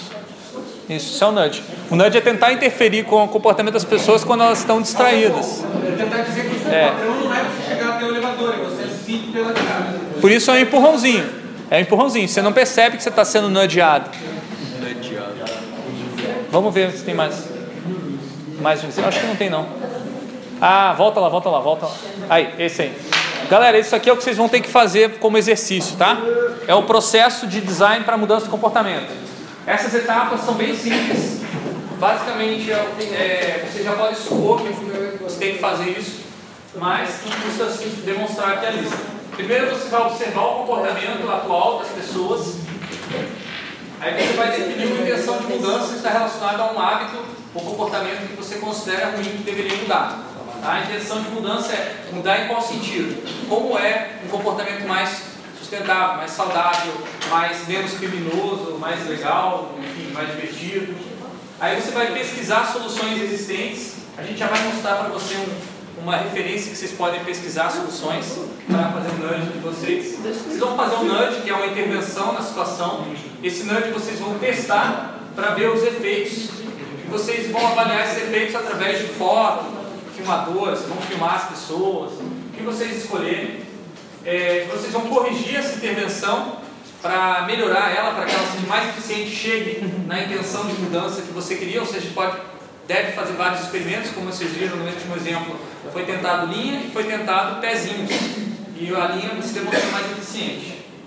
E aí vocês vão avaliar consequências, conversando com as pessoas depois, perguntando se ela tinha notado que você tinha feito a tal intervenção. A ideia é que vocês façam uma intervenção que as pessoas não percebam que aconteceu, tá? E que elas façam isso sem refletir muito, que é a ideia do. A implementação em larga escala vocês não vão fazer agora, mas na próxima aula a gente vai trabalhar com esse assunto. Por isso é importante que vocês tragam é, esse exercício feito. A gente vai usar como material da próxima aula, gente vai trabalhar em cima dos nudges que vocês fizeram. Individual agora, mas na próxima aula em grupo. Então é importante que todo mundo faça esse trabalho, vai ser, a gente vai dar nota para cada um, né? E depois a gente vai dar nota também para os trabalhos em grupos que vão ser é, desenvolvidos em cima disso. Vocês vão entregar esse, esse nudge em formato de vídeo, tá? Mostrando a situação. Esse vídeo pode ser através, pode ser uma compilação de fotos também.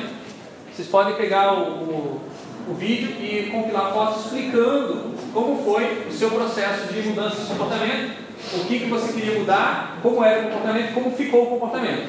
É, o vídeo é melhor, mas talvez vocês não tenham condição de filmar uma pessoa sem ela perceber que está sendo filmada. Mas às vezes é mais fácil você fotografar ela de modo que ela se sinta mais à vontade. O importante é contar a história. Esse vídeo não pode ter mais de um minuto, porque a gente tem muita gente na sala, né? não vai dar para ver todos. A gente vai ver alguns, mas a gente vai dar nota para todos. Tá bom? Esse é o trabalho que vocês têm que fazer. A gente tem que passar para vocês, antes de terminar a aula, as referências para as pesquisas é, de soluções existentes. Tá? A técnica shadowing é uma.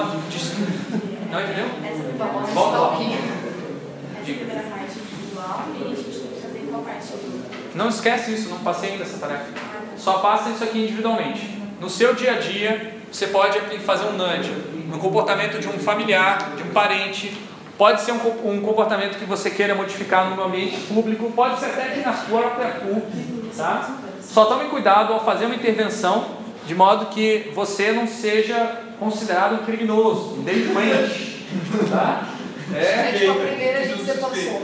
É? Tipo a primeira coisa lá que você passou, o famoso stalking. Isso. Então tome cuidado, vocês já fizeram os conta-projetos, você já tem experiência é, de mostrar diferentes maneiras das pessoas se comportarem. Vai ser legal vocês verem as pessoas se comportando diferente. Na semana que vem, uma coisa que eu gostaria muito de ver é projetos que falharam. Eu não quero ver gente, todo mundo da turma inteira chegar aqui e falar: ah, professor, consegui, consegui fazer as pessoas ficarem mais saudáveis. Beleza, conseguiu, ótimo. Mas eu vou adorar se tiver metade da turma não conseguiu e a outra metade conseguiu. Tá? Por quê? Porque a gente vai ter material para discutir. Não forcem a barra. Se por acaso você não conseguir modificar o comportamento, simplesmente mostra as tentativas que você fez. Tá bom?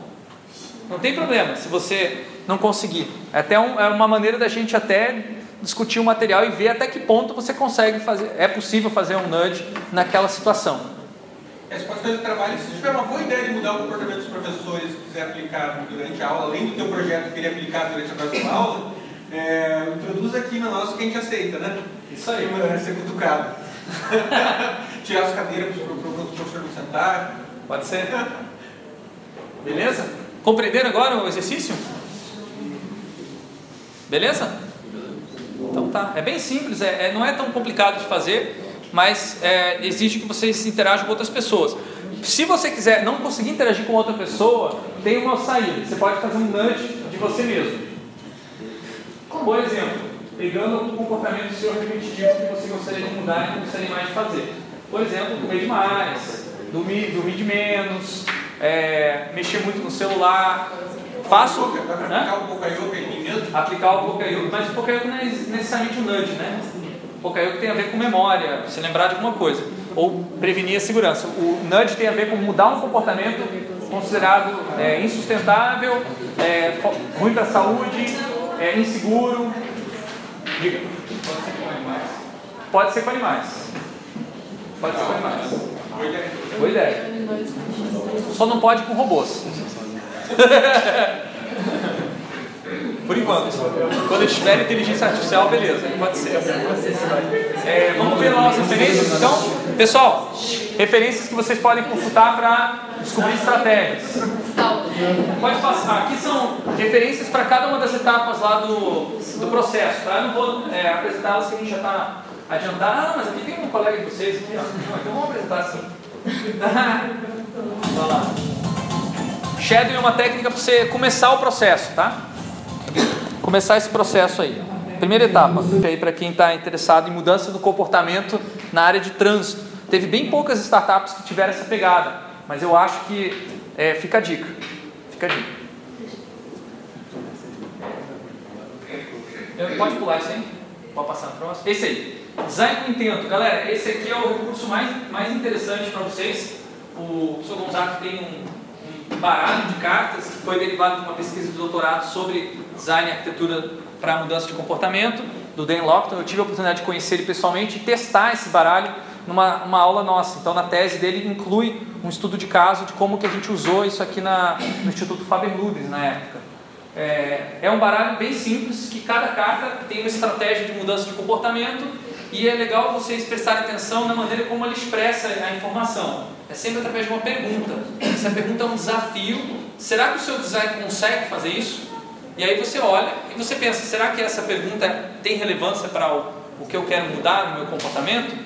E é o exemplo. Daí, se por acaso tivesse, seleciona essa carta e usa como uma referência. Se a pergunta não tiver nada a ver, você descarta e nem usa ela. Tá? Se não souber o que fazer, se não tiver nem ideia para fazer o teu empurrãozinho, esse baralho é, pode ajudar você a ter ideia. Isso. Eles pode, é como se fosse uma, uma, um catálogo de soluções que você pode é, utilizar como referência. E tem PDF que é distribuído gratuito online. Um, um exemplo aqui clássico é a, a travamento de tarefas. Se você quer que a pessoa é, execute uma tarefa que é perigosa, que pode causar um problema, você quer que ela preste atenção, você coloca uma trava nessa tarefa. É parecido com o Pocayoke. Isso aí tem muitos carros, a, a marcha ré, se você engatar a marcha ré enquanto o carro está indo para frente, você pode estragar a caixa de marchas. Então, para garantir que a pessoa esteja parada, pelo menos ter maior chance, a, a ré só é ativada depois que você destrava ela, puxando uma argolinha para cima, né? Em alguns carros. Ou até tem uns outros esquemas que eu não vou me lembrar agora, tem um botãozinho também. Válvula de segurança na hora de se abrir fogão. Também tem isso, é, é parecido. Então, galera, isso aqui vai ter o um link lá no Blackboard, PDF com esses cartões para vocês consultarem. Na aula que vem vocês vão utilizar possivelmente esses cartões de novo. Tá bom? Isso aí pode pular. Pular assim que dar tempo. É, mensure os resultados, tirando foto, tirando, fazendo vídeo, principalmente focalizando as emoções que as pessoas têm, o, resultado daquele comportamento e por fim, vai passar aí. É, faça uma entrevista com a pessoa, colete um comentário dela é, a respeito daquela mudança de comportamento depois que aconteceu. Você explica e pergunta por que, você fez isso, por que, você fez aquilo, para você aprender é, a relação entre o seu nudge e o que, a pessoa percebeu daquele nudge. Por fim, para fechar, tem mais tempo ainda? Tem mais cinco minutos. A crítica. Tá? A gente vai elaborar essa crítica mais na próxima aula. Mas tem o, Caio Vação, aquele cara que a gente já mencionou em outras aulas. No livro dele ele fala que existe hoje uma generalização do meta-design em todas as áreas é, da nossa sociedade, de modo que a sociedade está criando comportamentos automatizados para seres humanos viverem. E as pessoas não conseguem mais sair desses comportamentos automatizados. Isso é um outro, um outro nome de tecnocracia que a tecnologia determina os comportamentos humanos e as pessoas têm que se comportar como se fossem robôs. Tá? Isso separa uma elite das pessoas que con controlam a tecnologia, que criam essas ferramentas, e as pessoas que apenas é, usam e acabam se comportando da maneira como foi é, projetado para se comportar. Redução das liberdades individuais e cooptação das liberdades coletivas, voltando à questão que você tinha levantado. Isso sim reduz a liberdade é, do indivíduo, mas aumenta a liberdade do, do, do, coletivo. A gente distribui melhor os recursos, então a sociedade fica mais eficiente para todos, mesmo que para alguns ela seja menos eficiente. Esse daqui, é, determinista, eles são todos alinhados na visão que a tecnologia determina a sociedade. Agora, se tem valores ou não, eu não sei se por inovação a tecnologia possui valores ou não nessa visão. Com certeza possui valores. Então é substantivo. É, sim. Pode passar. E aí o professor Gonzato e eu nós temos desenvolvido uma, uma abordagem alternativa ao meta design, que é o desdesign. Na verdade não está muito bem desenvolvido, mas é uma conversa só que a gente tem, tem tido há muitos anos, vale citar.